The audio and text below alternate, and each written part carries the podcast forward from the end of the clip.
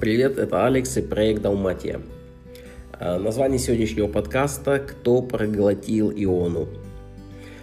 Книга про Ионы – это книга из Ветхого Завета, и многие знают эту историю. В ней рассказывается, как Бог послал пророка пророчествовать, проповедовать в одной из стране, и Иона как бы бежал от этого, и в итоге его проглотил кит. Вообще вот эта история, она вызывает очень много э, вопросов, то есть и является таким, можно сказать, камнем преткновения, потому что э, люди задумываются, то есть действительно ли это могло быть, действительно ли это вообще возможно, да, чтобы, например, рыба или кит проглотила человека, и чтобы он там прожил какое-то время у него, да, внутри, соответственно, многие рассуждают, может быть, это как бы метафора, может быть, это какой-то образное, да, такое действие. Или это на самом деле может быть. А, давайте начнем. А, прочитаю вообще это местописание. Книга пророка Ионы. Все не буду читать, но э, буду читать, сразу немножко комментировать. Э, итак, книга пророка Ионы, э, глава 1. «И было слово Господне к Ионе, сыну Амафиину, Встань, иди в Ниневию, город великий, и проповедуй в нем, ибо злодеяния его дошли до меня. И стал Иона, чтобы бежать в Фарсис от лица Господня, и пришел в Иопию, и нашел корабль, отправляющийся в Фарсис, и отдал плату за провоз, и вошел в него, чтобы плыть с ними в Фарсис от лица Господа. Но Господь воздвиг на море крепкий ветер, и сделалась на море великая буря, и корабль готов был разбиться – и устрашились корабельщики и взывали каждый к своему богу, и стали бросать в море кладь с корабля, чтобы облегчить его от нее. И он уже спустился во внутренность корабля, лег и крепко заснул. И пришел к нему начальник корабля и сказал ему, что ты спишь, встань, возови к Богу твоему, может быть, Бог вспомнит о нас, и мы не погибнем. И сказали друг другу, пойдем бросим жребий, чтобы узнать, за кого постигает нас эта беда. И бросили жребий, и пал жребий на Иону. Тогда сказали ему, скажи нам, за кого постигла нас эта беда? Какое твое занятие? Откуда идешь ты? Где твоя страна? Из какого ты народа? И он сказал им, я еврей, чту Господа Бога Небес, сотворившего море и сушу. И устрашились люди страхом великим и сказали ему, для чего ты это сделал? Ибо узнали эти люди, что он бежит от лица Господня, как он сам объявил им и сказали ему, что сделать нам с тобой, чтобы море утихло для нас, ибо море не переставало волноваться. Тогда он сказал им, возьмите меня и бросьте меня в море, и море утихнет для вас, ибо я знаю, что ради меня постигла вас эта великая буря. Но эти люди начали усиленно грести, чтобы пристать к земле, но не могли, потому что море все продолжало бушевать против них. Тогда возвали они Господу и сказали, молим Тебя, Господи, да не погибнем за душу человека сего, и да не вменишь нам кровь невинную, ибо Ты, Господи, соделал что угодно Тебе. И взяли Иону, и бросили его в море, и утихло море от ярости своей, и устрашились эти люди Господа великим страхом, и принесли Господу жертву, и дали обеты. И вот дальше, это вот была первая глава, и дальше начинается вторая глава, Самое такое интересное место. «И повелел Господь большому киту проглотить Иону. И был Иона в чреве этого кита три дня и три ночи. И помолился Иона Господу Богу своему из чрева кита». Пока до этого места прочитаю, э, ну, сразу слово кит, да, то есть в оригинале используется просто слово большая рыба, не кит. Э, ну, начнем сначала, то есть когда все это происходило, значит, книга про Кайона – это историческая книга, а события в ней описаны, да, вот жизнь про Кайоны – это э, примерно 770 лет до Рождества Иисуса Христа. 770 лет. Э, значит, Иона был одним из пророков, то есть в то время в Израиле и в Иудее как бы были различные пророки, да, и э, до Ионы примерно по годам пророчествовал Михей, э, после Ионы пророчествовал Амос и Осия. Вот. Имя Ионы, оно переводится как голубь. Такое. Ну, вообще Библии, я вот э, много раз это замечал, Библии все очень символично и э, фактически значение имен, оно никогда не оказывается просто как бы ну, никогда не оказывается случайным, да, то есть, допустим, Иона Голубь, э, а написано сын Амафин. Амафин это истина, да, переводится как, то есть получается голубь истины.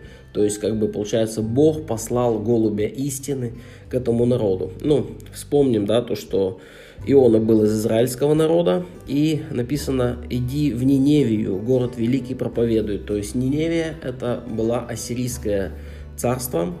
Э, как бы если так немножко э, в историю вспомнить, то э, во времена Э, в те времена Ассирийское царство, конкретно э, цари, допустим, там Саламансар, Адат Нирари, э, эти цари, они совершали большие набеги на Израиль, и как бы все это привело к тому, что вообще Израильское царство, оно было как бы угнано ассирийскими царями в плен, 10 колен Израиля, они были как бы в итоге угнаны в плен и по сути рассеяны. Но вообще как бы так говорят, что Э, исторически, что э, ассирийские цари, они когда завоевывали земли, они э, перемещали народы, да, то есть брали народ с одной земли, угоняли в другую.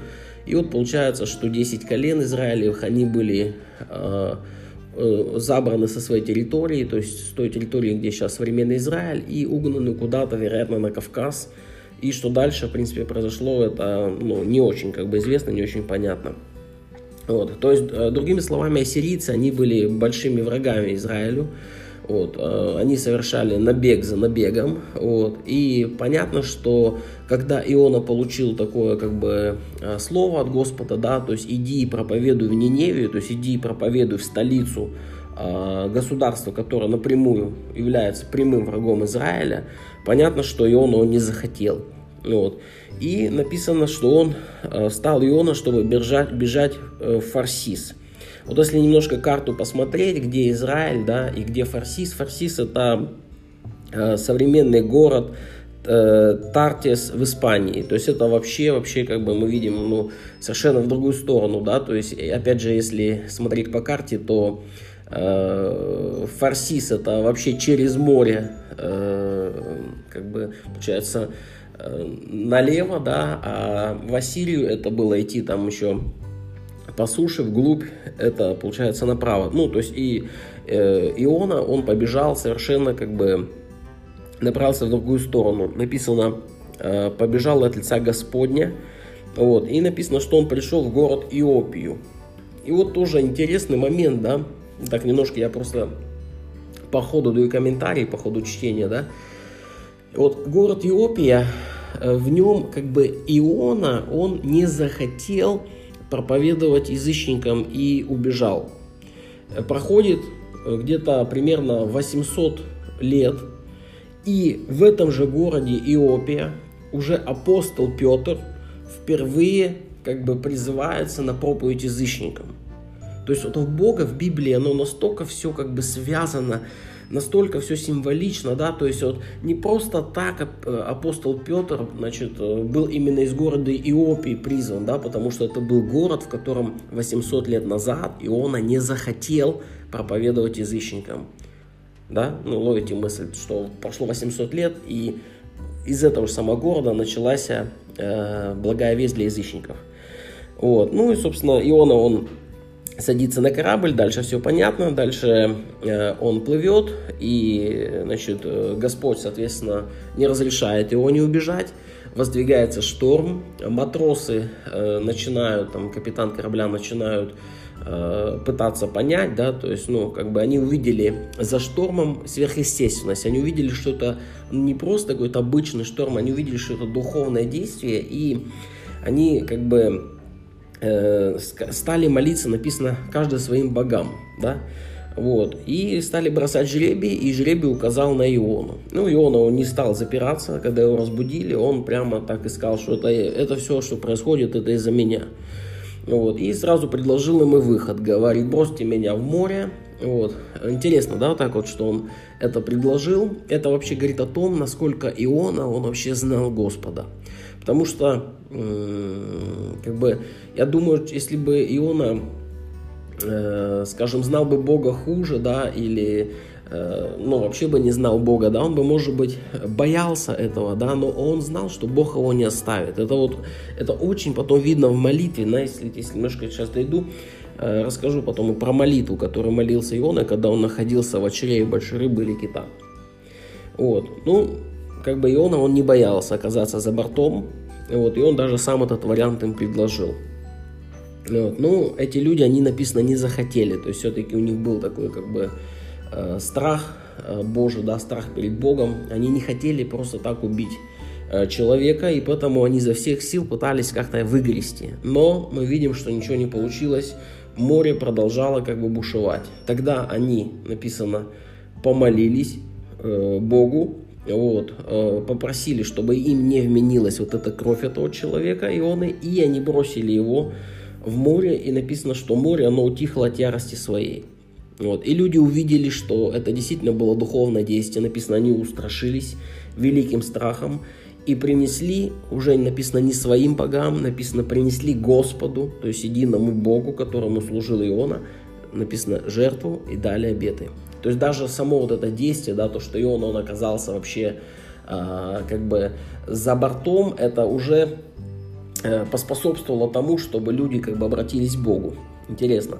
И вообще вот вся история Сиона, она как бы такая интересная. То есть получается Иона, э, как бы непослушный пророк, вот, он получается э, как бы наказан, да, вроде как бы тем, что оказался в ките, вот, э, устрашившиеся Бога язычники, они, получается, как бы спасены, но вот у меня, как бы, соответственно, такая, да, вот мысль. А вот представьте, что, например, Иона оказался в воде, его бы не проглотил кит. Вообще, какая была бы его судьба.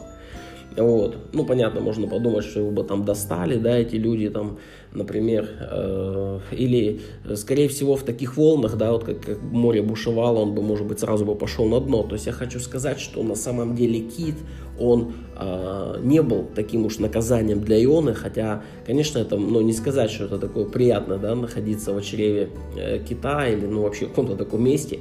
Вот, но я хочу сказать, что кит, вот, он был как бы спасением. То есть не окажись, э, не окажись Иона в ките, он бы, может быть, оказался бы на дне. Поэтому мы видим, что даже несмотря на то, что Иона как бы не послушен Богу, бежит от Бога, Бог помещает его в место спасения. Помещает его в спасения.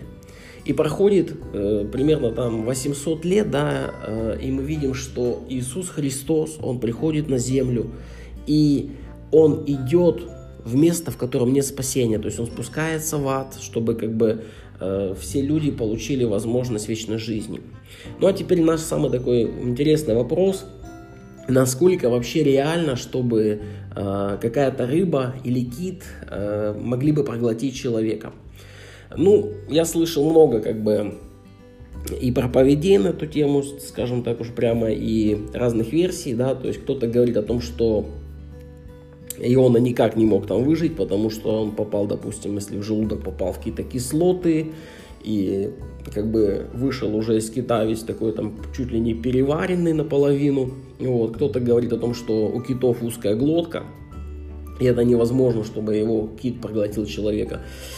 Ну, я вот, э, как бы, если честно, не знал ответа на этот вопрос, и э, как большинство верующих людей, я просто принимаю эту историю на веру, да, то есть, ну, в Библии написано, что э, кит проглотил, я вообще как бы верю, что Бог всемогущий, то есть, если надо, Бог делает так, что там и малек там увеличится и проглотит, да, и он, вот, ну, одна бабушка вообще в церкви сказала интересно, она говорит, э, ей говорят, как ты можешь верить, да, что кит проглотил Иона. Она говорит, если бы в Библии было написано, что Иона проглотил кита, я бы тоже поверила. Ну, как бы это, можно сказать, слепая вера, да, вот как бы, ну, вообще по-настоящая вера, она вот на самом деле должна быть такой, да, то есть, но Бог, Он, знаете, как Он дает нам возможность как бы и верить, да, то есть, потому что вера, она вообще не основана на знаниях, да, когда ты знаешь, ты не веришь, вот, вера, она основана как бы ну, не на том, что ты видишь, написано, да, мы ходим верой, а не видением. Вот. Э, но в то же время Бог нам дает какую-то и пищу для размышления, для разума, то есть что-то мы постигаем верой, что-то мы постигаем знаниями. Я к чему это все говорю, что Э, недавно я нашел очень интересный аргумент в пользу как бы вообще вот этой э, истории с ионой. Вот. Э, жил такой э, крупнейший немецкий зоолог Альфред Брем. Вот. Он изучал биологию китообразных морских млекопитающих э, с целью найти кита, который бы мог проглотить иону. И вот что интересно, а вот этот зоолог, он составил список требований, как, каким должен удовлетворять кит вот из этой истории. Итак, какие это требования? Ну, первое, он должен быть обитателем Средиземного моря. Потому что, как бы, да, вот э, дорога с Израиля в Испанию, это, ну, Средиземное море. Второе, он должен подплывать близко к поверхности воды. Третье, э, такой кит или рыба большая, да, она должна заглатывать пищу целиком, не разрывая ее зубами на кусочки, чтобы он как бы остался жив. Следующий момент, это получается какой четвертый, да, э, у этого кита должно быть очень широкое горло э, для того, чтобы Иона просто мог попасть туда внутрь. Пятое, у него должно быть достаточно большой желудок, чтобы там мог уместиться человек. Шестое, э, в этом желудке э, не должно быть пищеварительных кислот. Седьмое, в этом желудке должен быть воздух. И восьмое, должно быть нормальное давление атмосферное, чтобы человек мог там как бы выжить. То есть вот, собственно, он составил вот 8 таких критериев, и по этим критериям он стал рассматривать э, все разновидности китов. Э, ну, в частности, насколько вот я читал, он рассмотрел 43 разновидности китов.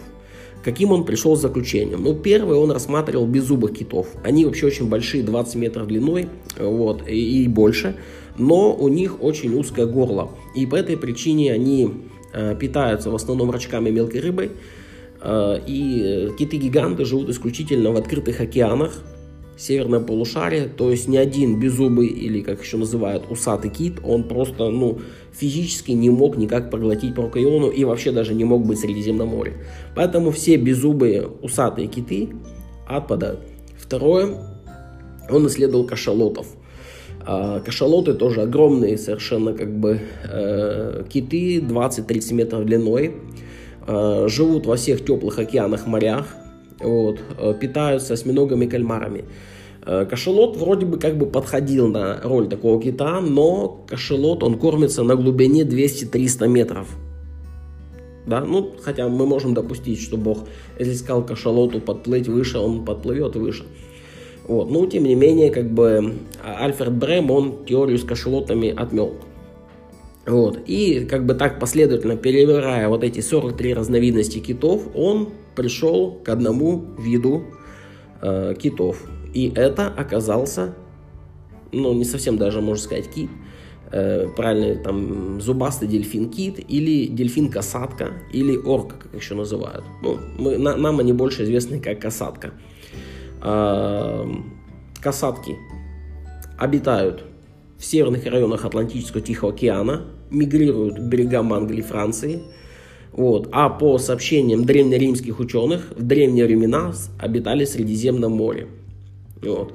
Как, как и дельфины следуют за кораблями, точно так же касатки с радостью следовали за кораблями и как бы, ну, питались тем, что там падало за борт. Uh, у касаток очень много зубов, вот, там до 240 штук, но добычу они никогда не раздробляют зубами, а поглощают целиком.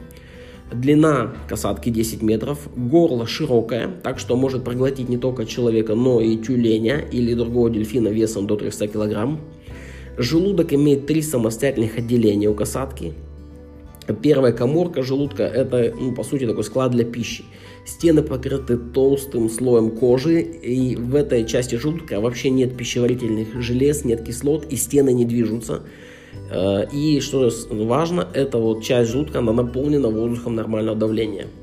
А после наполнения склада, ну вот этого, скажем так, первой части желудка, открывается второе отделение желудка, которое уже можно назвать такой мельницей-дробилкой. Вот. Э, дальше вот Дальше как бы есть третье отделение желудка, где уже происходит химическая переработка пищи.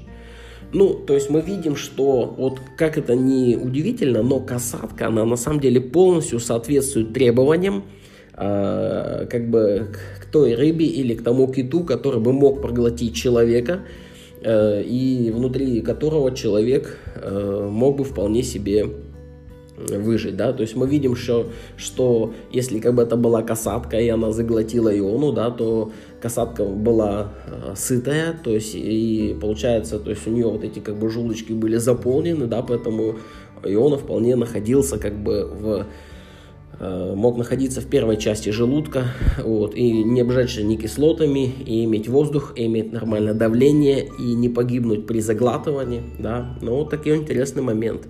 Поэтому э, даже сама вот эта история, да, с Ионой, мы видим, что э, она могла, ну, как бы она имеет под собой вот именно э, ну, скажем так, научное обоснование, то есть это не просто, да, вот какая-то история, которую ты можешь принимать на веру, да, и, или, или как бы относиться как к сказке, мы видим, что здесь есть еще и научное обоснование, да, и об этом говорит один из ведущих зоологов Альфред Брэм. Вот. Ну а теперь я хотел в конце уже подкаста э, продолжить чтение второй главы э, и прочитать очень интересное место Писания. Это э, то, как молился Иона из чрева кита. Вообще, я думаю, что то, что сейчас прочитаю, это очень интересно. Э, потому что это рассказывает, показывает о том, как Иона по-настоящему узнал Бога, и как мы как бы часто не знаем так Бога, к сожалению, как его знал Иона. И вот смотрите, еще раз начинаю вторую главу. «И повелел Господь большому киту поглотить Иону, и был Иона в чреве этого кита три дня и три ночи. И помолился Иона Господу Богу своему из чрева кита и сказал – Господу возвал я в скорби моей, и Он услышал меня. Из чрева преисподней я возопил, и Ты услышал голос мой. Ты верт меня в глубину, в сердце моря, и потоки окружили меня. Все воды Твои и волны Твои проходили надо мной, и я сказал, отринут я от очей Твоих, однако я опять увижу святый храм Твой. Объяли меня воды до души моей, бездна заключила меня – морскую травой вита была голова моя. До основания гор я не шел, земля своими запорами навек заградила меня. Но Ты, Господи, Боже мой, изведешь душу мою из ада. Когда изнемогла во мне душа моя, я вспомнила Господи, и молитва моя дошла до Тебя, до храма святого Твоего. Чтущие суетных ложных богов оставили милосердного своего – а я глазом хвалы принесу тебе жертву, что обещал, исполню у Господа спасение. И сказал Господь киту, и он изверг Иону на сушу. На этом заканчивается вторая глава. Я хочу обратить ваше внимание на молитву Ионы. Вот представьте ситуацию, да, человек находится в крайне, скажем так, плачевной ситуации, в стесненных обстоятельствах – ну, любой из нас, он может представить себе такую ситуацию в своей жизни, ну, пусть это будет не чрево кита, да, но просто какие-то такие жизненные тиски.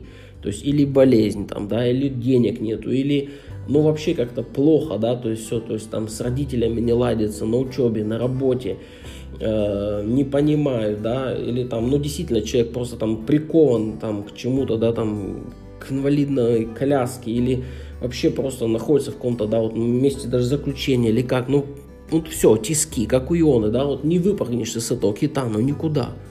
И вот заметьте, как он молится. И меня это, если честно, когда вот это читал, да, и размышлял, меня это просто, ну, э, удивляет. Вот смотрите, Господу возвал я в скорби моей, и Он услышал меня. Представляете, как молится Иона? Он, то есть Иона находится внутри кита, он говорит, я возвал Господу, и он не говорит, Господи, услышь меня, Господи, пожалуйста, да, как бы э, я верю, что ты меня услышишь. Он, он говорит твердо, он говорит, и он услышал меня. Это не молитва после того, как он вылез, да, это молитва, которую он молился внутри кита. Так написано в Слове Божьем. Дальше написано, из чрева преисподней я возопил, и ты услышал голос мой. Вы представляете, вот молитва Ионы – это настоящие слова веры. Вот Бог хочет, чтобы мы вот так ему верили. Да? Знаете, для нас, для людей сложно вот так вот верить, да? но э, мы видим на примере Ионы, как он знал Бога. Именно поэтому Иона он не боялся оказаться там в воде. Потому что Иона знал Бога, знал, насколько Бог милосердный, насколько Бог слышащий. И сидя в чреве кита, Иона на сто процентов знал, что прямо сейчас Бог его слышит. Прямо сейчас Бог как бы э, вот голос Иона, он дошел, он там не остался в этом ките, в этом море, где-то он дошел прямо до святого святых, до небес, и Бог там услышал. Вот. Дальше Иона, смотрите, он не является просто фантазером, который, знаете, как вот есть такое, да, что человек там, э, есть такой анекдот, человек находится как бы в аду, а его так научили провозглашать, и вот он в аду, и глаза у него закрыты, и он провозглашает, я в раю, я в раю, да, Иона не делал так, Иона он четко признавал, где он, смотрите, он говорит, ты верг меня в глубину в сердце моря, то есть у Иона не было фантазии, что он находится в другом каком-то месте, там, не в ките. Он знал, что он в ките. И потоки окружили меня, все воды твои, волны твои проходили надо мной. И я сказал, отринут я от очей твоих. А дальше смотрите, что, что, что бы мы сказали, оказавшись в такой ситуации? Мы бы сказали, все пропало, да, как бы там, что вообще с моей жизнью? А Иона говорит, однако я опять увижу святый храм твой. Вот это вера, правда? Вот. Дальше он говорит, объяли меня воды до души, моя бездна заключила меня. Морской травой обвита была голова моя, до основания гора не шел. Земля своими запорами навек заградила меня. И дальше снова слова веры. Но ты, Господи Боже мой, изведешь душу мою из ада. Вот. Такими словами молился Иона. Это молитва, это молитва веры. Она показывает, насколько человек, он может вообще знать Бога, насколько Э, и знаете, вот мы более как бы счастливые, чем Иона, потому что э, у Иона не было Библии. Знаете, Иона не было Библии, у него не было Нового Завета. Иона не знал Иисуса Христа. И более того, Иона даже не знал, что он будет прообразом Иисуса Христа, и что Иисус Христос спустя там, ну, практически 800 лет он будет вспоминать историю с Ионой, тем самым как бы еще раз подтверждать ее историчность, да, и документальность. И он говорил, как Иона был три дня и три ночи в чреве кита, так и Сын Человеческий.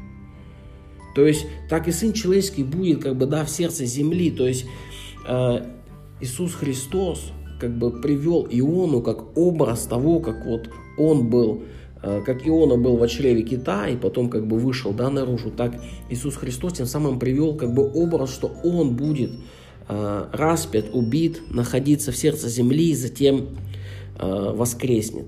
Вот, то есть роль Иона, она вот такая как бы удивительная. Ну, я надеюсь, что это было такое интересное, познавательное. Думаю, что теперь мы как бы в подкасте видим, что Э, действительно мог быть и, и есть такая разновидность китов, и в принципе даже не одна, которая может проглотить человека и при которой человек может выжить. Э, всем желаю Божьих благословений. До следующего подкаста.